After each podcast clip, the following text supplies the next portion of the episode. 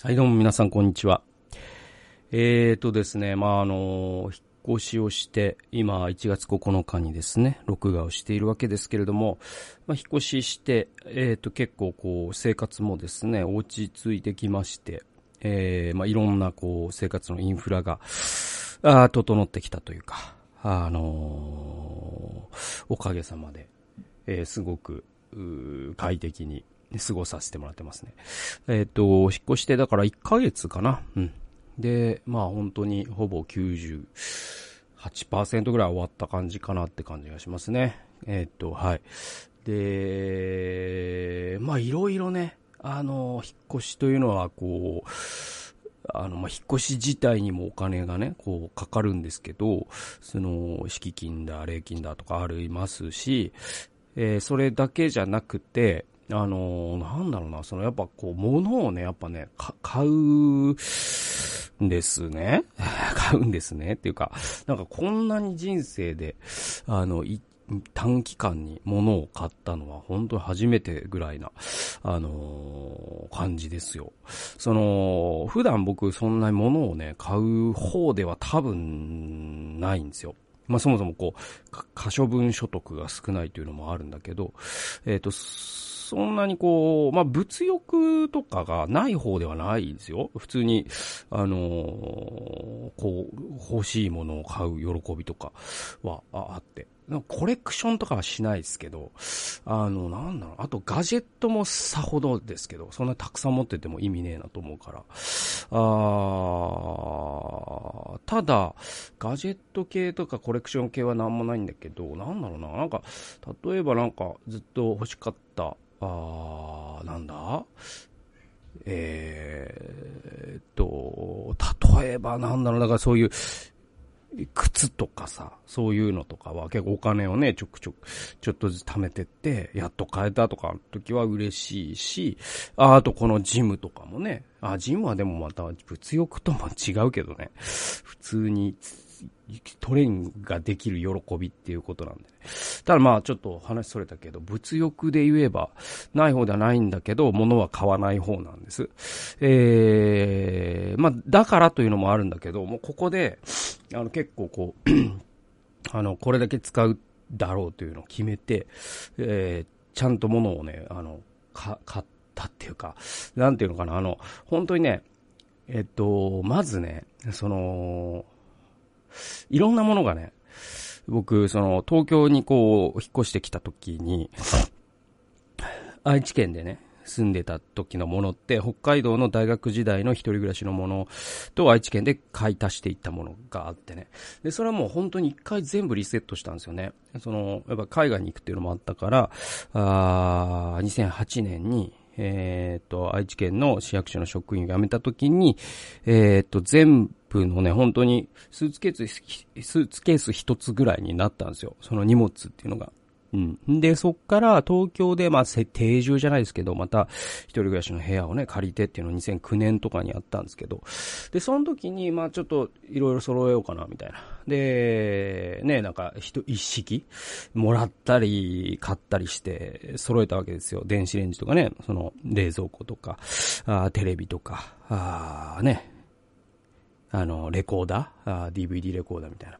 とか、ああるじゃないですか。で、そういうのをあ全部揃えて。で、そこで一回買いました。で、そっから結婚したのが2012年で、で、その時もある程度、その僕のやつでほぼほぼ生活は成立するんだけど、あの、二人暮らしになるとすると、みたいなことで揃えた、そのローテーブルとか、あソファーとか、ああとはその、そうそうそうそう、あとその一人暮らしじゃ、あ、違う、冷蔵庫は違う、ずっと同じのを使ってたのか。うん。で、とか、あそうそうそうそう、そういうものを揃えた。で、いて、その結婚祝いで、えー、お、ね、オーブンレンジみたいなのもらったりとか。なんかそんな形で物が増えていき。で、そ、その、なんていうのかな、あの、一人暮らしっていうのが、なんか1.0。ね。僕が大学で一人暮らししたのが1.0。で、社会人になったのが2.0。で、1回0に戻って、もう一回東京で、えー、始めたのが3.0。で、えっと、ね、えー、結婚した時は4.0。そういうなんか大幅アップ、アップデートみたいのがあるとしたら、その4.0で結構引っ張ったんですよね。だから10年ぐらい引っ張ったんですよ。子供生まれたんだけど、基本的にはガラッと物を買い替えたってことは一回もなくて。で、そうするとなんかいろんなものがなんか10年選手になってくるんです。で、そうするとね、なんかね、これよくある話らしいんですけど、そういうなんか古くなった家電を抱えて、あの、引っ越しするとそのタイミングで一気に壊れるっていう、なんかね、それね、別に落としたりとかじゃないんだけど、多分、そういうなんか電気系統のもう接触とかが、結構摩耗したりとか劣化したりした、それがなんかこう、引っ越しでなんかコンセント抜き差ししたりとかさ、梱包してるうちに、なんかの表紙にこの壊れモードに転じるんでしょうね。行き地に達して。で、なんか結構壊れたりとかして、えー、だから、本当10年ぶりになんか電化製品を一くつか買い替えたりとか、で、あとはその、まあ、このね、ホームジムはもちろんのこと、えっ、ー、と、この部屋のね、縮尺が変わりますから、あそうするとこう、新たに棚がね、必要になったりとか、もうこの家具は持ってられないなってことになってダ、ダウンサイズするものもあれば、えー、大きくするものもあればとか、なんかそういうね、ことあとまあカーテンも、その窓のサイズ変わりますよね。えー、なんかそういう、もうなんかもう本当にいろんなね、細かいことも含めると、ちょっとね、すごくね、その買い物の額は、そんな自動車が買えるほどではないですよ。けえっ、ー、と、中古車すらも買えないぐらい なんだけど、えっ、ー、と、でもパソコンは買えますよ、普通にね。パソコン買う以上ぐらいの値段、金額だけでも。でも、細々したものだから、買い物件数はすごいことになって。で、やっぱこういう時代でもありますし、僕車も所有してませんので、あの、やっぱりこう、ね、あの、ネット通販に頼ることになり、で、毎日段ボールが届きみたいなことをやってて、それでも買い物に本当に疲れて、なんかネット通販って本当疲れますよね、なんかね。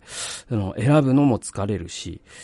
えー、なんだろうな、なんかもうほんとレビューとか見始めるとキリがないとかで疲れますよね。そういうのでなんか認知的に疲れ。そして届くことによって、そのこの日受け取れるんだろうかみたいな疲れがあり。そしてまたその段ボールを開封するのって結構あれめんどくさいっすよね、なんかね、毎回ね。だから僕本当に、あの、ネット通販ってさ、もう商品にそのままなんかシール貼って、段ボールなしで送ってくれたら一番ありがたいんだけど、もちろんそんなことしたら、なんか商品に傷がついたりして、運ぶことがそもそもできないんでしょうけど、なんかさ、その、段ボール多いなと思いながらさ、で、なんか、梱包材とかもまた、プラゴミで分別して、すす、えー、捨てなきゃいけなかったりとか、もう、ああいう作業とかもすごい、もう、あれが、もう延々と続くんですよね、1ヶ月ね。そうすると結構、なんか、あの、結構な、えー、大変さというか、ね。それで、えー、っと、それでね、あのー、で、そういうのも一段落したんですよ。で、なんか、その僕、その10年間、その物をこう買わずにぼーっとしてたわけですよ。だから本当にこう10年ぐらいアップデートできてなかったいくつかのものがあって、まあいろんなものがありますよ。だから家電ずっと使い続けてたからって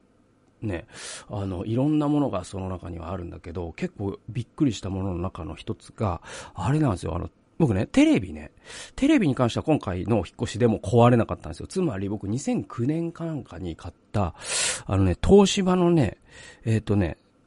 あ、東芝じゃない、ごめんなさい。えっ、とね、えっ、と、三菱リアルっていうテレビを買ったんですね。32型の、えー、気象テレビ。で、2009年製ですから、もう12年とか経ってんですけど。で、それね、僕ね、覚えてるんですけど、あの、当時、えっ、と、その、ね、えー、高校の時の同級生で、東芝にね、勤めている、えー、子がいてね。で、僕31とかかな、当時ね。で、東京でちょっと生活始めるんだよ、なんつって言ったら、あじゃあそのテレビのね、選ぶので手伝ってあげるよ、なんつって。で、ね、あの、テレビをね、見てもらったりとかしたんですよ。それでなんかいろいろ教えてもらって買った、その、えー、と、リ、リアルという三菱の、もう作られてないのかもしれないですけど。で、それ未だに現役で、それね、今回買い替えようかとよっぽど思ったんだけど、いや、なんかか、別にいいかなと思って、動いてるしと思って、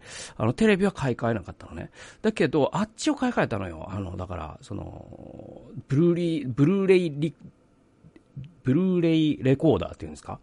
なんかいろんな呼び方があってわかんないんだけど、いわゆるその、僕はその、その時に一緒に買ったのがパナソニックの D ガっていうね、機種だったんです。だからブリ、ブルーレイもプレイ、あの、再生できるし、えっ、ー、と、500ギガぐらいかなの、そのデジタル録画ができるという機械を買って、もう12年とか使ってたんです。で、それがいよいよなんかもう、動きがさ、もうえげつなく遅くなってきたのね。なんかあの、ボタンを押したら、毎回2秒待たなきゃいけない感じってわかりますで、これ、ちょっとそれでまたそのね、僕テレビ見る習慣ないっていつも言うんだけど、その、子供のさ、番組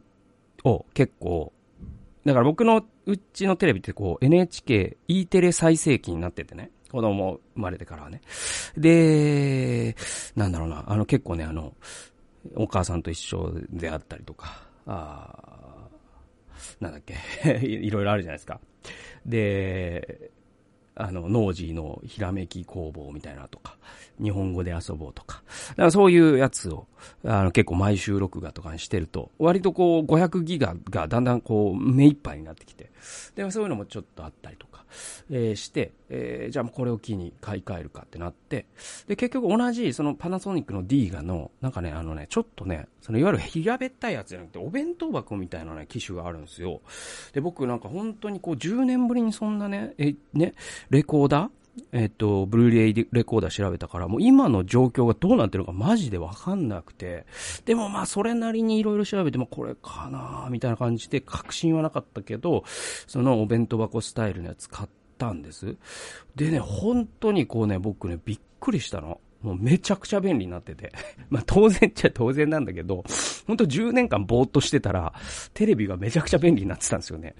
マジでこう、浦島太郎状態と言いますか。ベタな表現をすると。で、えっと、なんだろうね、もう、あのね、これね、ちょっと、今更お前何言ってんのになるかもしれないですけど、でも、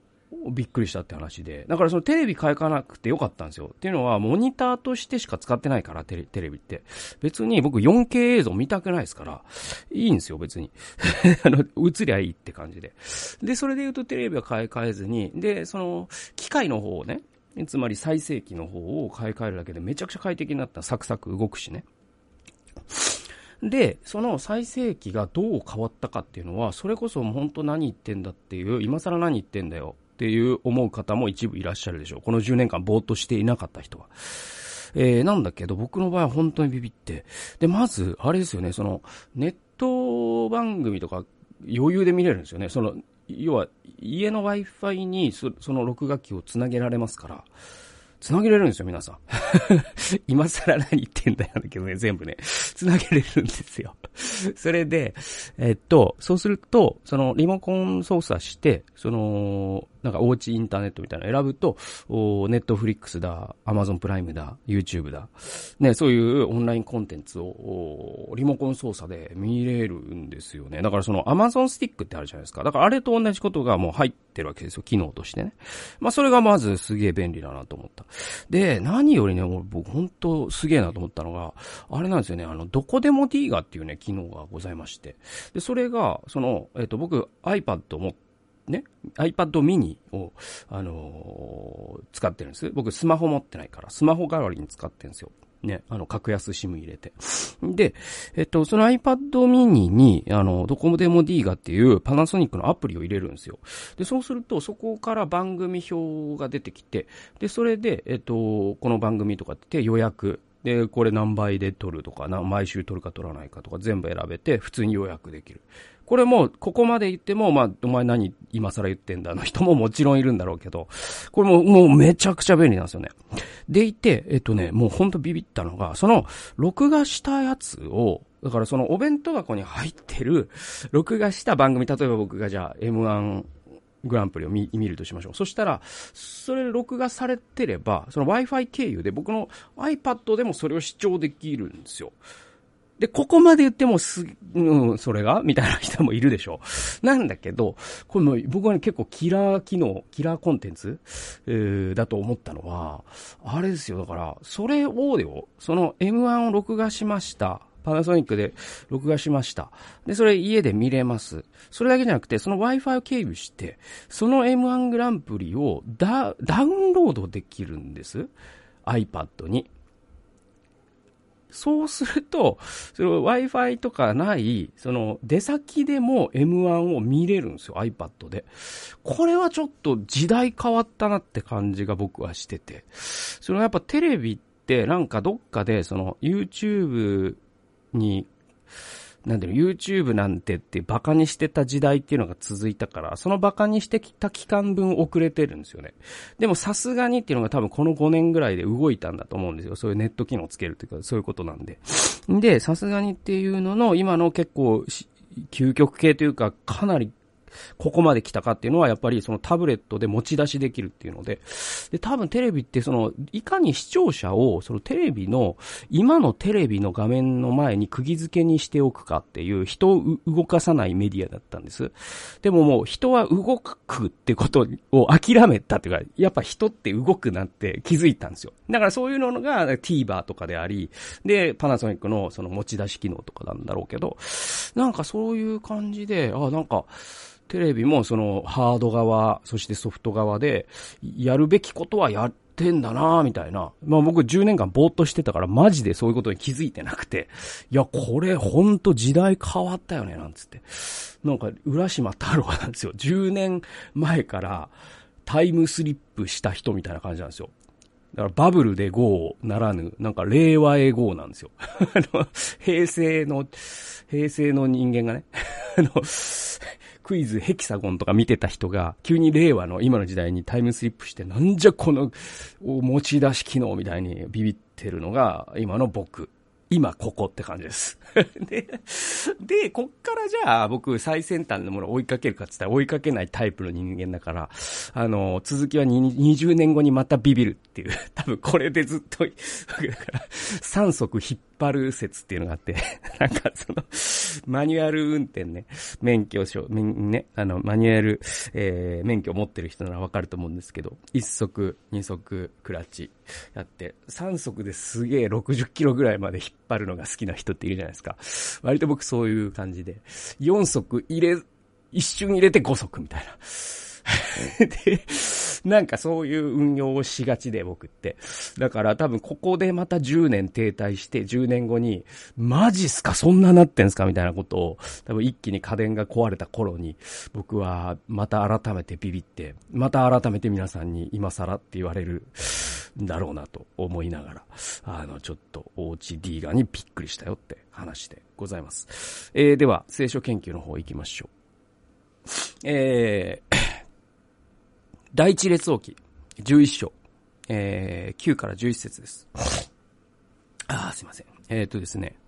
主はソロモンに怒りを発せられた。それは彼の心がイスラエルの神、主から離れたからである。主が二度も彼に現れ、このことについて他の神々に従っていってはならないと命じておられたのに、彼が主の命令を守らなかったのであると。で、これね、あの、11章って、その、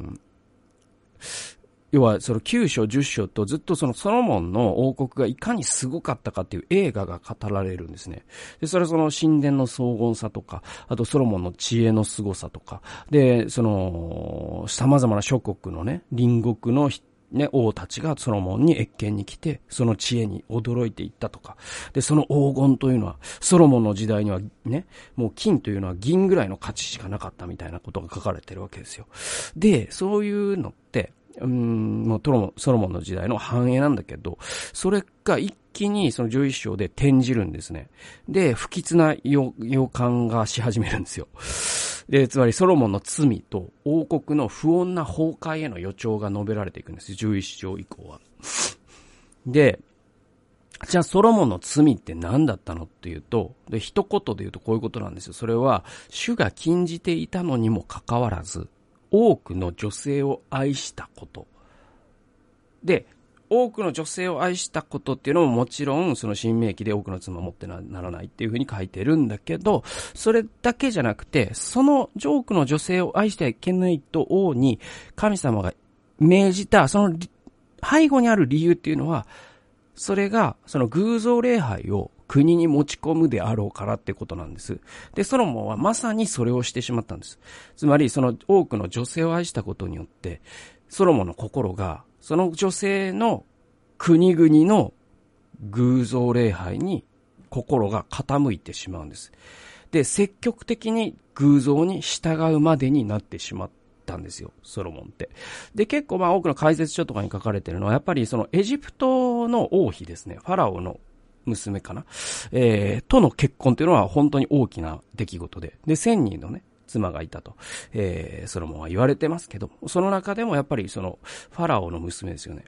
との婚姻関係っていうのはすごく重大だったんですよ。で、それは、なんかいろんな意味があって、これってただその恋愛して結婚したっていうシンプルな話じゃなくて、王の結婚って、その、えっ、ー、と、日本の戦国時代とか考えたらわかるんだけど、それって、その、外交なんですね。はい。で、その外交政略としての結婚っていうものが何をもたらすかってことなんですよ。で、そのファラオの娘をソロモンがその嫁の一人にしたときに、ソロモンは宮殿の中に、その自分が築いた宮殿の中に、その王妃のためだけの家を、家っていうか場所かな？を築いたって書かれてるんですよ。じゃあそこに何があったのかってことですよ。で、そこにあったのは、エジプトの偶像崇拝の何かしらのえー、宗教儀式を行うような施設があったとおそらく思われるんですよ。だから、その、だからその、なんだろうな、あの、イザヤ書の時代の、あの、アッシリアとの同盟とかもそうだし、エレミア書の時代のエジプトのとの同盟もそうなんだけど、これってね、実はその、えっと、王の結婚って、ただの結婚だけじゃなくて、えっと、政治的な意味もあるし、軍事的な意味もあるし、宗教的な意味もあるんですね。で、多くの場合、大国というか大国の庇護を受けようとして、軍事的にな安全保障の面から政略結婚した場合、その政略結婚した側の守ってもらう国って、そのね、軍事的に強い国の宗教を取り入れるっていうことをしたんです。当時の古代社会では。で、それがまさにソロモンの時代のイスラエルに起きちゃったんですよ。で、長々と語ってきたけど、これね、まあ、あの、古代の話じゃんかって思うかもしれないけど、でも、あの、僕ら、現代に一回話を引きつけると、実はすごく関係があって、これ何かっていうと、その、自分の近くにいる人に我々は影響されるよって話なんです。でね、自分の近くにいる人に僕たちって、その、好むと好まざるとに関わらず影響されるんです。だから近くにいるけど影響は受けないぞっていうのはありえないんですよ。近くにいるということは絶対に影響されると思い、思っといた方がいいんです。で、ここで何が出てくるかというと、そのクリスチャンって、まあ、結婚をするじゃないですか。ね。で、結婚だけじゃなくて、これ、まあ、どんな友人と付き合うかとか、で、結婚も人間関係の一つですから。だから、その、どんな友人と付き合うか、どんな結婚するか、どんな職場で働くかとか、いろんな、その我々が誰と付き合うかっていうことを選ぶという大きな枠組みの中に結婚というものすごい大きなものがあるんだけど、そのクリスチャンと未信者の結婚についてどう思いますかっていう話ってありますよね。結構みんな好きなテーマというか、ホットなテーマというか、なんか熱くなりがちなテーマでもあるんだけど、僕はクリスチャンはクリスチャンと結婚するのが一番幸せだと思っています。で、それはそのの記号としてのクリスチャンという意味じゃないんですよ。要はそのクリスチャンだけど、イエスに従ってない人よりは、ね、クリスチャンじゃないけど、イエスの生き方に憧れを持ってる人と結婚した方が僕はいいと思う。で、そういう意味で、だからその形式的な話をしてるんじゃなくて、あの、もっと本質的な話っていうか、その、クリスチャンと未信者との結婚について簡単に考えすぎる弊害って、こういう、我々は近くにいる人の影響を受けるぞということの無自覚に僕はあると思うんですよ。だから、その、クリスチャンじゃない人と結婚していいの悪いのっていう話じゃなくて、人って一番近くにいる人とに絶対に影響を受けるよという大前提をまずは共有しましょうと。で、この前提を共有した上で、あなたはこの人に影響を受けたいんですか受けたくないんですかで、その相手がクリスチャンじゃなかった場合、ね。そのクリスチャンじゃないという価値観にあなた必ず影響を受けますよと。それ込みで考えた時に結論変わるんだったらやっぱりやめといた方がいいし、それでも変わらないんだったら、それは、あの、いいんじゃないのと僕は思います。で、だからそれを一番、あの、なんていうの、怖いのは、それを自覚してなくて、それに無自覚で、だからソロモンってそういうとこが多分あったと思うんだけど、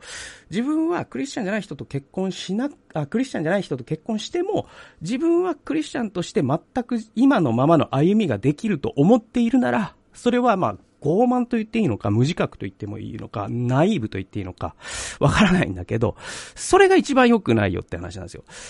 だから、お金の使い方とか、時間の使い方とか、ね、完全に自分と違う人と同居すれば必ず相手の影響を受けるんです。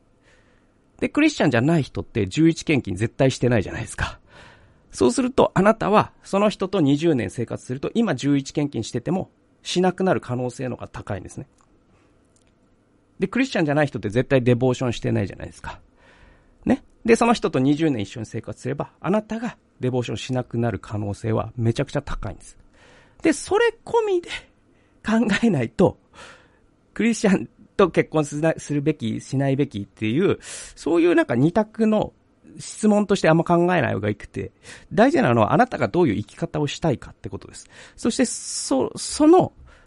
生き方っていうものに、あなたがしたい生き方というものに近い人とぜひ結婚すべきだってことです。僕が言いたいのは。だってその人に影響を受けるんだから。だから自分がその人から影響を受けたいような人、その人と結婚するっていう僕は結論があるんですよ。そうすると僕はもうクリスチャン以外ありえないんです。さっき言った11献金の話とか、えー、デボーションの話を考えただけでも。それだけでも、あと子育てとかいろいろ出てきますからね。だから、自分が影響を受けたい人と結婚すべきっていう風に考えた方がいいと思います。クリスチャンかクリスチャンじゃないかって考えるよりも。